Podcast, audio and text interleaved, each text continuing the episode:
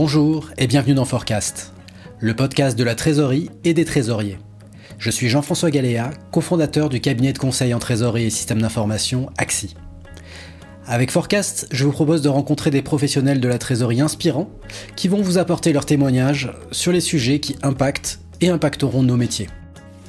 Bah, c'est une bonne question que je me suis beaucoup posée, euh, très franchement, au moment du recrutement et que j'avais toujours en tête hein, quand euh, je suis arrivé chez Swile. Donc j'avais cette curiosité de me dire bon, je, je vois ils veulent aller, mais euh, malgré tout, ça restait quand même euh, assez extraordinaire pour moi de recruter un trésorier aussitôt, et en l'occurrence bah, quelqu'un qui avait un peu d'expérience. Hein, j'avais pas 25 ans. J'ai assez vite compris qu'en fait on avait une activité qui était transactionnelle avec des volumétries qui étaient donc déjà très importantes, que le service finance, comme j'ai expliqué, était encore assez jeune et peu dimensionné, que les outils n'était pas là, on n'avait pas encore de logiciel comptable lorsque je suis arrivé, et que l'idée du CFO et l'idée dans une entreprise comme Swile qui a beaucoup de volumétrie, je pense que c'est la bonne façon de faire de mon point de vue rétrospectivement, c'est de construire la finance autour des flux.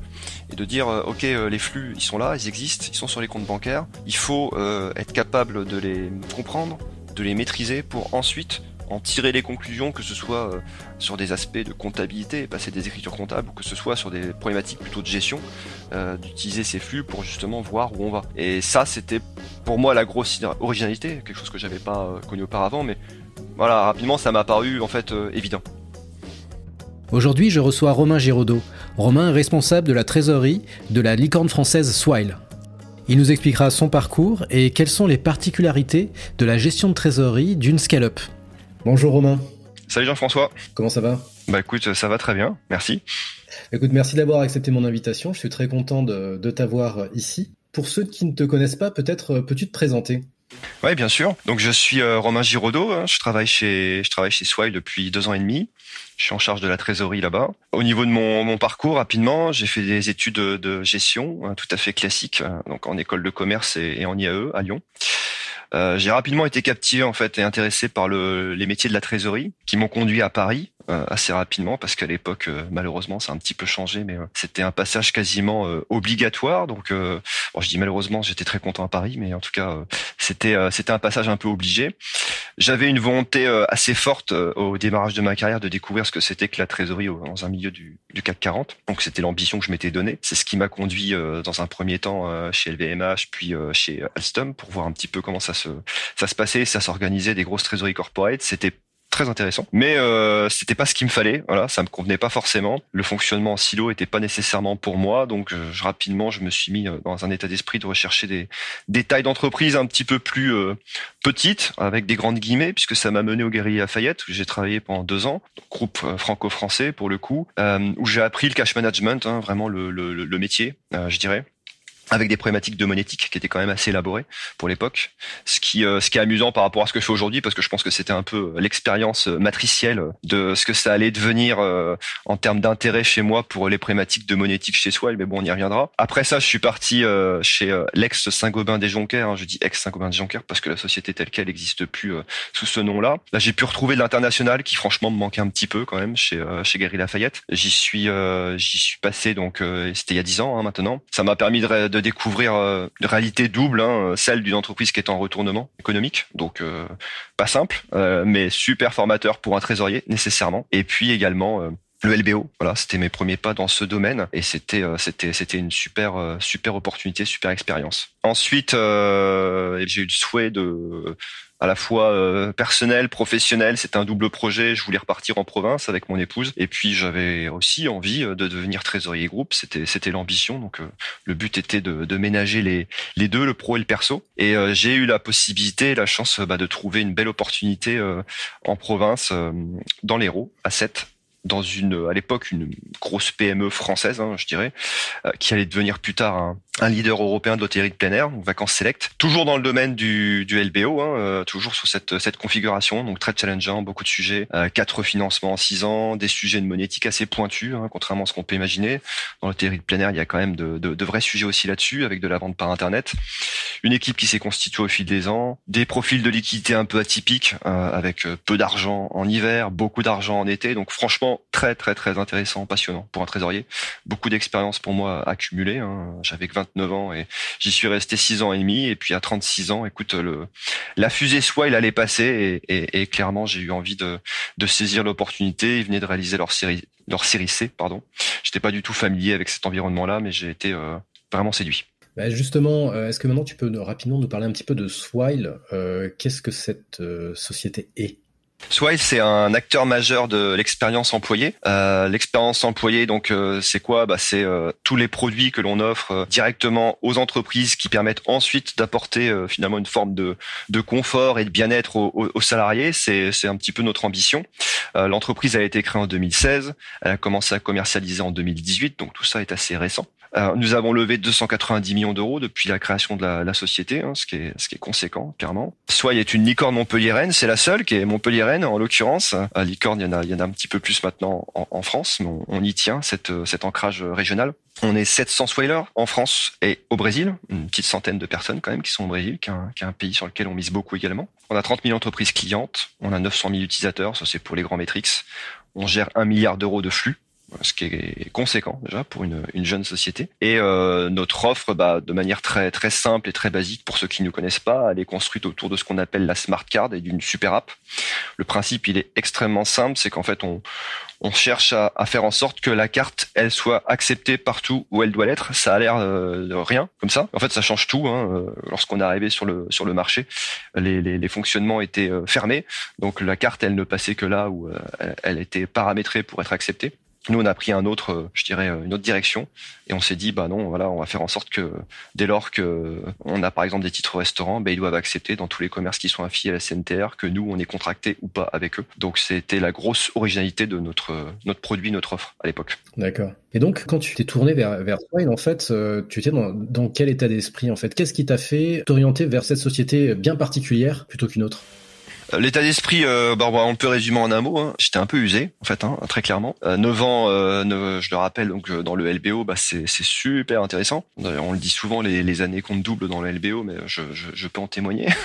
J'ai vécu beaucoup de choses, beaucoup de projets intéressants. Hein. Clairement, je, je crache pas dans la soupe. C'était c'était de super expériences, mais le contexte LBO a le fâcheux défaut de, de générer des visions très court-termistes, ce qui, à un moment donné, peut être un peu décourageant parce que bah, on a aussi besoin de la projection sur le long terme c'est important. Euh, les décisions, elles peuvent pas être drivées que sur une année ou deux années. Enfin, en tout cas, moi, il, me semble. Donc, euh, ça finit par un peu user, je pense, euh, n'importe qui en termes de, bonne volonté et de, motivation. C'est un milieu aussi, on va pas se cacher les choses, hein, où les, ressources humaines sont un petit peu interchangeables, de mon point de vue. Donc, ça, ça amène à avoir aussi beaucoup, beaucoup de changements, de N plus 1. voilà, par exemple, chez Vacances Sec, moi, j'ai eu, eu quatre CFO en, en, deux ans pour illustrer un petit peu la, la chose. Donc, c'est bien, ça demande de s'adapter. Ça permet d'être capable de faire face à tout type de situation, mais euh, à un moment donné, on, on s'en fatigue un petit peu. Donc il y avait il y avait ça clairement hein, qui était qui était extrêmement important pour moi. J'avais une envie de renouveau. J'étais vraiment en quête de sens, mais je savais pas vraiment finalement par quel bout prendre le problème, euh, changer de job, essayer peut-être de monter un peu plus haut euh, dans la hiérarchie de la finance. Je me suis vraiment posé ces questions-là. Et finalement, j'adorais mon métier, j'adorais la trésorerie. C'était c'était plutôt le contexte qui me convenait plus et il fallait que je trouve quelque chose donc quand Swile est arrivé, c'était le fameux alignement des étoiles, c'était parfait pour moi. D'accord. Donc toi, tu es arrivé il y a deux ans. La société, elle a quel âge aujourd'hui? La société, euh, donc créée en 2016, elle a six ans et elle commercialise depuis euh, cinq ans. D'accord. Donc euh, là, ça faisait, ça faisait à peu près quatre ans que la société existait. C'est ça. Comment s'est passé le, le, processus de recrutement? Le processus de recrutement, il a été assez surprenant pour moi, qui était rompu à, à des processus un peu plus traditionnels, on va dire. J'en avais fait, j'en avais fait beaucoup, mais il m'a quand même surpris, surpris par sa rapidité déjà. Hein, je suis arrivé en fin de process en fait. Hein, il y avait déjà eu d'autres candidats qui étaient identifiés et puis finalement mon nom est sorti du chapeau euh, un peu sur la fin. Donc euh, ça a été très rapide, mhm. tout en même temps en amenant beaucoup d'entretiens. Donc j'ai passé, euh, je sais plus, quatre ou cinq entretiens en quelque chose comme dix jours, ce qui est un peu record par rapport à des process auxquels on a l'habitude, qui parfois durent entre quatre et huit semaines. Donc ça c'était assez surprenant pour moi. Je me suis dit bah tiens voilà une entreprise qui quand même a la capacité d'aller très vite quand elle le souhaite. Ça, c'était déjà pour moi finalement déjà un bel indicateur. Je me suis dit ok, il y, a, y, a, quelque chose qui, m'intéresse, qui en tout cas m'interpelle. La fraîcheur dans les échanges, hein, clairement, qui était totalement inédite, hein, avec des personnes qui étaient simples, qui étaient franches. Le formalisme était limité au, au minimum. Hein, on se tutoyait immédiatement.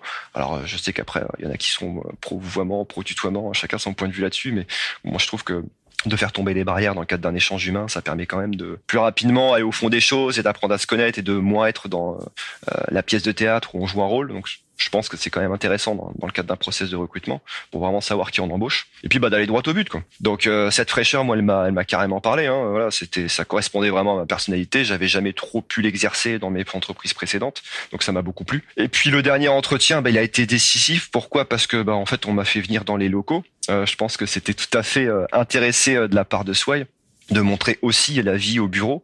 Et euh, bon, bah là, j'ai été conquis, quoi. Hein. Voilà, c'est tout ce qu'on peut imaginer de la start-up euh, euh, ou de la scale-up en bien, hein, pour le coup, avec des locaux qui sont chaleureux, avec un lieu de travail qui est très ouvert, avec des gens qu'on voit travailler, hein, avec qui on voit qu'ils ont la banane, en fait. Donc, on se dit, ok, jusqu'ici, ça paraissait très beau. Est-ce que c'était la plaquette commerciale?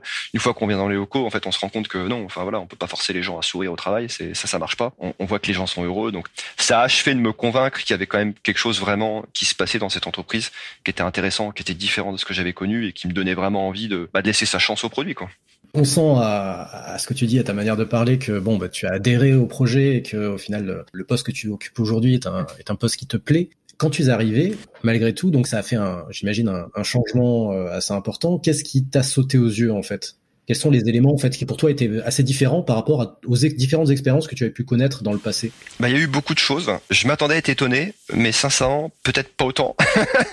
les premières semaines, elles ont été incroyables d'une manière générale, en bien ou en mal. Ouais, ouais, ouais, bien sûr, bien sûr, je comprends. Non, non, ça a été vraiment un, un raz de marée pour moi d'étonnement. Euh, je, l'appellerais comme ça parce qu'il y avait tellement de choses qui étaient différentes de ce que j'avais connu. Notamment, euh, je peux parler en premier du mode de fonctionnement, hein, sans rentrer dans les détails du fonctionnement chez Swile, mais euh, de manière générale, hein, pour une startup ou une scale-up, c'est très différent du fonctionnement d'une entreprise traditionnelle. Par exemple, pour tous les échanges internes, nous on utilise Slack. C'est un outil qui est extrêmement collaboratif, qui est très puissant, qui est très ouvert aussi. Ça veut dire que l'information elle est accessible. Ça change un petit peu le, paradigme. Là où dans d'autres entreprises, il faut être copie pour recevoir le mail. Hein. Si je fais un peu l'image, chez Slack, bah, l'info elle est là. Il y a juste à aller dans le bon channel, et la lire et puis finalement s'acculturer un sujet. Donc ça déjà c'est un sacré changement, ça demande d'aller faire l'action, d'aller chercher l'information, mais en tout cas elle est disponible. À l'époque ça a un petit peu changé parce qu'on est plus nombreux maintenant, donc c'est plus organisé, c'est nécessaire, mais il y avait très peu très très très peu de grosses réunions. C'était plutôt des ateliers de travail. Hein. J'insiste sur le mot parce que c'est quand même vraiment différent. Dans la réunion, bah c'est plus on vient recevoir une information généraliste. L'atelier de travail c'est beaucoup plus euh, collaboratif, constructif. On vient avec euh, une thématique bien particulière, un problème particulier qu'on cherche à résoudre. Donc ça c'était aussi euh, très différent, très nouveau hein, pour moi. La notion de roadmap, hein, de la même manière aussi, c'est un terme qu'on n'utilisait pas trop là où je travaillais avant avec euh, une vision euh, par trimestre, euh, là où avant moi j'avais plutôt une vision sur l'année, une roadmap qui d'ailleurs était amenée à fréquemment bouger en fonction des priorités commerciales diverses et variées, parce qu'on essayait quelque chose et parfois ça marchait pas très bien, donc bah, finalement on changeait d'avis et on, et on faisait autre chose. C'est aussi ça la force d'une société comme soi, hein, c'est parfois de se tromper et c'est pas grave, mais de très rapidement rebondir et d'aller dans la bonne direction. Ce qui m'a également surpris, c'était la richesse des profils des salariés, hein, avec euh, beaucoup, alors euh, pas tout le monde hein, évidemment, mais beaucoup d'anciens entrepreneurs, hein, des gens qui ont été à la fois salariés et entrepreneurs, ce qui crée des profils très atypiques et, très riches. Et puis les valeurs, les valeurs clairement de la société, qui étaient euh, vraiment vécues par tout et chacun, je trouve. C'était vraiment fort, je l'ai ressenti quand je suis arrivé, cet état d'esprit collaboratif, cette vitesse d'exécution où on essaye toujours, bah voilà, dès qu'on prend une décision, de tous se mettre en mouvement très très très rapidement cette ambition qui est constamment renouvelée. On s'endort jamais sur nos acquis. Ça fait partie aussi de la culture chez Swile. On fait quelque chose, ok, c'est bien, mais c'est quoi le coup d'après? Et puis l'implication de tous dans ces valeurs. C'est ce que j'appelle chérir les valeurs. Hein. C'est, quelque chose dont on parle aussi chez Swile qui est important. C'est-à-dire que on aime tous travailler chez Swile. Maintenant, pour que ça reste sympa, bah, il faut que chacun fasse des efforts. Et c'est important de se battre entre guillemets au quotidien pour euh, maintenir en vie euh, toutes ces valeurs. Sur un, sujet différent. Hein, euh, le fonctionnement de la finance a été surprenant pour moi aussi. Hein. Donc on était euh, quatre euh, à, à, mon arrivée, incluant le, le, CFO. Le CFO était le premier à être arrivé, je pense, en, en, en 2019, suivi par la, la, responsable du FPNA. Et ensuite, je, je, suis arrivé avec un autre collègue à la comptabilité et à la consolidation. Quand on a une équipe qui est si petite par rapport à ce que j'avais connu pour, auparavant, c'est nécessairement un, un, fonctionnement de travail qui est pas le même. Mm. Ça implique des ateliers de travail, j'en parlais auparavant, très collégiaux, des sessions de brainstorming, hein, parfois assez longues, hein, heures, trois heures, quatre heures, où en fait on échangeait euh, tous ensemble sur tous nos problèmes et pas juste sur les problèmes de l'un ou de l'autre de manière euh, séparée. Et on essayait ensemble de les résoudre en trouvant les meilleures solutions possibles et en étant euh, je dirais smart hein, pour prendre un, peu un mot qu'on utilise beaucoup en ce moment c'est-à-dire utiliser bah, le le précédent CFO appelait ça le jus de cerveau. J'aime bien cette expression pour essayer de trouver une solution qui soit intelligente et qui permette avec finalement peu de moyens, parce qu'on n'était jamais que quatre, de trouver euh, comment résoudre notre problème et faire en sorte qu'on ait quand même d'une manière ou d'une autre, bah, une finance qui tourne euh, dans une entreprise qui quand même euh, avait déjà, bah, à l'époque, quand je suis arrivé, je pense 200, 300 millions d'euros de, flux, hein, donc c'était pas rien non plus. Quoi. Hmm. Ce qu'il faut bien comprendre, je pense, au niveau du contexte, c'est que vous étiez donc, lorsque tu as été recruté, 4, mais aussi les effectifs globaux de Swile euh, à cette époque-là euh, étaient bien inférieurs à ceux qu'ils sont aujourd'hui. Ouais, tout à fait. J'ai le souvenir qu'on était 220. Sur les 220 personnes, euh, il faut imaginer aussi que tout le monde n'était pas à Montpellier. Moi, je travaille à Montpellier. On avait aussi des, on a toujours et on avait des locaux parisiens, donc on avait en gros euh, peut-être 80 personnes qui étaient à Paris, 80 personnes qui étaient à Montpellier, et les 80 autres étaient directement euh, en, télétravail en fait, euh, particulièrement la population des ingénieurs, des développeurs qui très fréquemment travaillent de chez eux. Donc finalement, voilà, ça faisait quand même assez peu de monde techniquement à Montpellier, et donc des, des effectifs qui effectivement, voilà, sont pas du tout ceux que l'on a aujourd'hui. Donc à 4, pourquoi recruter un trésorier en fait euh, aussi rapidement? C'est-à-dire que vous étiez trois lorsque toi tu étais recruté.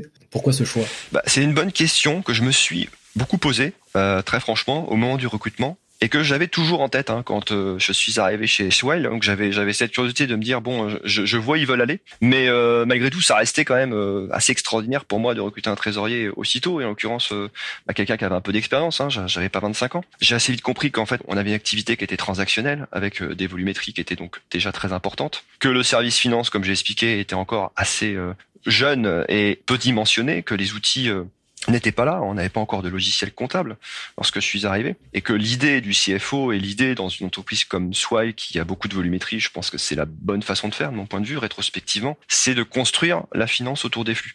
Et de dire euh, ok euh, les flux ils sont là, ils existent, ils sont sur les comptes bancaires, il faut euh, être capable de les comprendre, de les maîtriser pour ensuite en tirer les conclusions, que ce soit euh, sur des aspects de comptabilité, passer des écritures comptables, ou que ce soit sur des problématiques plutôt de gestion, euh, d'utiliser ces flux pour justement voir où on va. Et ça, c'était pour moi la grosse originalité, quelque chose que j'avais pas euh, connu auparavant, mais voilà, rapidement, ça m'a paru en fait évident. En, arrivant à ton poste, quels étaient les, les défis qui se sont présentés à toi euh, dès le début en fait Quels sont les, principaux sujets sur lesquels il a fallu que tu travailles et que tu travailles sûrement encore euh, aujourd'hui? Bah le premier défi, euh, je le savais, mais ça n'a pas été quand même une mince affaire. C'était bah, de, me retrouver de nouveau seul. Hein. Auparavant chez Vacances Select, j'étais dans, une équipe que j'avais constituée. Donc ça, ça veut dire quoi? Ça veut dire qu'il y, a des tâches concrètement qu'on fait plus. Ça veut dire que l'opérationnel, on y touche un peu de temps en temps, mais mais plus trop, et qu'on est plutôt dans des problématiques soit de management, soit d'analyse. bon bah là, j'étais seul, donc management, techniquement, il n'y en avait plus. Euh, de l'analyse, évidemment, il allait falloir en faire beaucoup, mais pas que. Il allait y avoir aussi de l'opérationnel. Donc je le savais, mais ça n'a pas été simple parce que il y avait à la fois une dimension day-to-day euh, corporate, voilà, hein, le métier de trésorier euh, usuel, on paye les fournisseurs, on paye les salaires, on fait les remboursements clients, etc., etc., qui est la partie absolument obligatoire et nécessaire au quotidien. Mais il y avait aussi le day-to-day technique, qui a été totalement spécifique à Swile, qui correspond à aussi des tâches de trésorerie, mais construites autour du, du produit, mais j'y reviendrai après, euh, qu'il fallait que j'appréhende, que je comprenne. Et puis des projets qui étaient extrêmement nombreux, projets finance ou projets entreprise d'ailleurs, mais euh, projet entreprise par exemple, quand je suis arrivé, euh, on a lancé notre première filiale à l'étranger au Brésil, et donc nécessairement, bah, quand on part au Brésil, qui est un pays qui est extrêmement différent de la France sur bien des points. En tout cas, euh, pour ce qui est de la, de la trésorerie, euh, il y a beaucoup de particularités, notamment sur les moyens de paiement. C'est un pays que je connaissais un petit peu, mais pas beaucoup. Mais il a fallu aussi euh, m'acculturer à ce sujet. Et c'est ça qui était finalement difficile. C'était à la fois bah, d'assurer le quotidien, de se projeter sur la suite, de gérer des projets qui étaient loin d'être simples.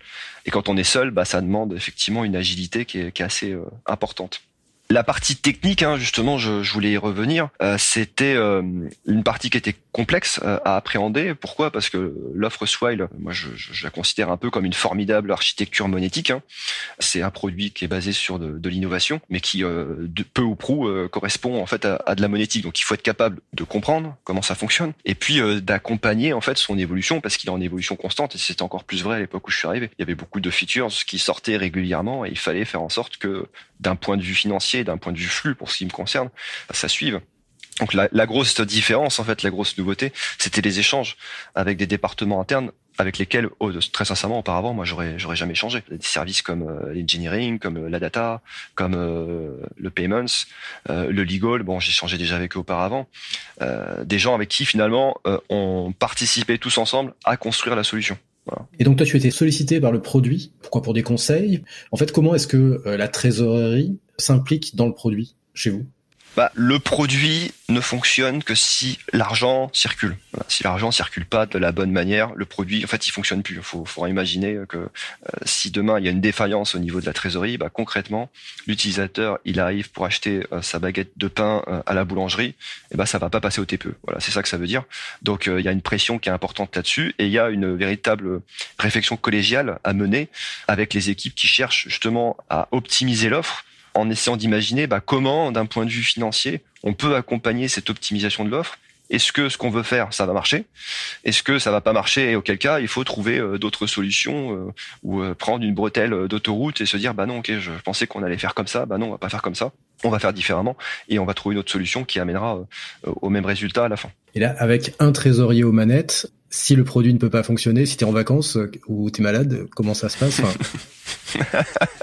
Est-ce que c'est pas que quelque part le risque est euh, le risque est pas très important le, le, risque, euh, ouais, ouais, il était, il était clairement important. Euh, comment on a pu pallier ça? Bon, bah forcément, quand on, vient d'arriver dans une société, euh, on n'a pas énormément de vacances non plus, donc euh, j'ai pu gérer aussi un peu comme ça. Mais la partie la plus importante, elle a surtout été gérée par justement cette approche collégiale dans l'équipe que moi j'avais jamais, jamais connue. Hein, donc très concrètement, j'avais un collègue qui était plutôt de, de formation comptable. Bah, je, je l'ai formé sur ce que j'appellerais le strict minimum syndical de la trésorerie, et ça a permis bah, les jours où, où j'ai pas là parce que j'avais besoin de pas être là, d'avoir quelqu'un qui puisse faire euh, un backup minimum et en qui j'avais confiance. Et ça, c'est quelque chose qui était qui était absolument formidable parce que dans une entreprise euh, encore une fois traditionnelle, il nous viendrait jamais à l'idée, si on a un problème d'effectif, d'aller voir les copains de la compta ou les copains du contrôle de gestion et leur dire bon écoutez là je vais pas être là, euh, j'aurais besoin de votre aide. Ça, ça, se passe pas ça, ça arrive nulle part. Bah chez soi ça arrive, voilà. Et c'est c'est ce qui a permis avec finalement peu de personnes et beaucoup de bonne volonté de construire ce qu'on est devenu. Il y avait d'autres défis, hein, j'aurais pu un petit peu parler. Euh, L'appréciation du cash burn, c'est quelque chose que je voulais aborder aussi. Euh, le, le, cash burn, c'est un indicateur qui est bien particulier, qu'on n'a pas dans toutes les entreprises. Si on devait le définir de manière extrêmement simple, c'est le cash qui est réellement consommé sur les comptes bancaires chaque mois. Alors dit comme ça, ça paraît un peu bête, mais c'est pas si simple euh, chez Swile. Pourquoi? Parce que justement, je l'ai expliqué un peu auparavant, on a à la fois cette activité corporelle comme toute entreprise, hein, on a de l'argent et on paye nos dépenses et, et le gâteau diminue, euh, sachant qu'on est une entreprise qui euh, était pas profitable, ne l'est pas encore, mais en voie de le devenir d'ici probablement fin 2023. Donc on sait que tous les mois, on dépense de l'argent. Donc le, débat n'est pas vraiment là, mais le débat est plutôt de savoir combien on dépense précisément. Et quand on a une activité technique comme la nôtre, on a des flux qui s'entremêlent, qui sont euh, à la fois du corporate et à la fois du technique. Et en fait, la difficulté, c'est vraiment d'arriver à faire cette ségrégation entre le cash qui nous appartient et le cash qui nous appartient pas, et de véritablement être capable d'identifier euh, quel flux va de quel côté. Et ça, c'était pas forcément évident. C'est là-dessus que la mise en place d'un outil en arrivant m'a permis de beaucoup m'aider à identifier ce cash burn, à le mesurer et à apporter bah, de la visibilité en fait à mes autres mes autres collègues de la finance. Le cash burn, c'est une notion en effet qui est propre euh, au scale-up, hein, c'était comme Swile. C'est quelque chose qui a été compliqué à appréhender euh, en ne devenant pas justement d'une société qui suit son cash burn euh, habituellement. C'était déroutant en fait. C'était surtout déroutant parce que on n'a pas l'habitude dans une société entre guillemets de, de vivre. Je vais employer des grosses guillemets confortablement avec un cash flow négatif tous les mois. Mmh. Voilà, c'est pas normal dans une société traditionnelle. On peut avoir des moments où on brûle et puis il y a des moments où normalement ça rentre. Hein. Je reprenais l'exemple du camping tout à l'heure euh, en hiver, euh, bah, on consommait, en été, on, encaissait. Là, on, dépense tous les mois plus que ce qu'on gagne. Donc c'est très déroutant pour un financier. Il y a vraiment euh, une petite phase d'adaptation de quelques mois à intégrer cette information et se dire bon bah ok c'est comme ça. Pour autant, on jette pas l'argent par les fenêtres, hein, c'est pas le principe. Le principe, c'est justement de, s'assurer qu'à tout moment, on dépense précisément ce qui est prévu pour être en mesure d'atteindre les objectifs qu'on s'est fixés. Ça veut dire quoi? Ça veut dire que euh, si on dépense trop, c'est un problème parce que on va pas tenir suffisamment longtemps. Et à l'époque, en tout cas, on, on pouvait pas lever de l'argent non plus tous les six mois. Hein, c'est pas comme ça que ça marchait. On levait de l'argent tous les 12 à 18 mois environ. Donc il était important de s'assurer qu'on allait euh, tenir jusqu'à la prochaine levée. Et en même temps, si on dépensait trop peu, c'était aussi un problème. Parce que dépenser trop peu, ça veut dire quoi? Ça veut dire que finalement, on est en retard sur le plan qu'on avait fixé et que les objectifs qui sont très ambitieux dans une scale-up, hein, la croissance, elle est colossale, bah, ils risquent de pas être atteints. Donc il y a vraiment un, dimensionnement euh, extrêmement euh, précis de ce cash burn pour être certain qu'à tout moment, on est là où on doit être. Euh, j'ai une question sur le sujet du recrutement. Aujourd'hui, on va dire c'est assez difficile euh, de recruter de bons trésoriers euh, quand on est une, trésorerie. Est-ce que le, fait d'être justement une scale-up, une licorne un peu en vue, ça facilite le recrutement? Est-ce que d'un point de vue ce qu'on appelle la marque employeur, en fait, tu sens quand même un bénéfice de ce côté-là, toi, quand tu essaies de recruter un trésorier? Je pense que c'est vrai aujourd'hui. Ça l'était peut-être pas forcément à l'époque où je suis arrivé, parce que l'entreprise était très connue des milieux initiés. Hein, ce que j'appelle les milieux initiés, c'est euh, les autres scale-up, les autres start-up. Tout le monde se connaît, c'est un petit monde. Et évidemment, soit il avait sa place dans ce microcosme, euh, mais de manière plus générale, à l'échelle d'entreprise plus grande, soit il n'était pas si connu encore à l'époque. Donc je pense que c'était pas encore un atout. Mais c'est aujourd'hui clairement en train de le devenir hein, depuis euh, peut-être, je dirais, un an. Ouais, effectivement, les gens nous connaissent bien, donc globalement, on a aussi, je pense, une, une emphase marketing qui est assez forte et qui plaît plutôt. Voilà, sur les réseaux sociaux, généralement, on sait avoir le bon mot, je pense, et c'est important parce que euh, ça, ça communique auprès des entreprises, mais ça communique aussi auprès des utilisateurs, et ça communique aussi potentiellement auprès de, futurs collaborateurs et de gens qui peuvent se dire, mais tiens, moi j'ai envie de participer aussi à cette aventure. Donc euh, oui, je pense que c'est clairement important et que ça, ça participe à cette facilité de recrutement euh, dans un contexte qui est extrêmement difficile pour tout le monde aujourd'hui c'est particulièrement difficile de trouver les bons collaborateurs. Maintenant, ça ne nous empêche pas de rencontrer aussi des difficultés comme chacun sur des métiers parfois de niche où euh, la réalité qu'il y, a peu de candidats, il faut pouvoir donner envie de venir et particulièrement euh, quand on est euh, à Montpellier pour certaines fonctions, d'autres sont à Paris. là où les profils parfois sont à Paris, bah, il faut être capable aussi de donner envie de venir à Montpellier, ce qui peut paraître évident pour certains mais pas pour d'autres. Oui, oui c'est vrai que c'est un choix de rester à Montpellier qui peut avoir des impacts de ce côté-là au niveau des recrutements, j'imagine. Même si vous n'avez pas choisi non plus l'endroit le plus désagréable qui soit.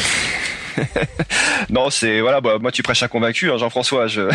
j'adore, j'adore le soleil, j'adore, j'adore le sud, et je trouve que c'est une qualité de vie qui est absolument formidable. Maintenant, euh, c'est certain que c'est pas non plus le même, la même effervescence professionnelle que l'on peut avoir à Paris. Je pense que l'attachement à Paris, euh, il, est aussi euh, important pour un certain nombre de personnes dans la, dynamique où s'ils veulent changer d'emploi, c'est plus facile. C'est sûr qu'à Montpellier, il n'y a, pas autant d'entreprises qu'à Paris, donc c'est une notion importante. Tout dépend un petit peu où on met le curseur entre les, les choix personnels et les choix professionnel, je dirais.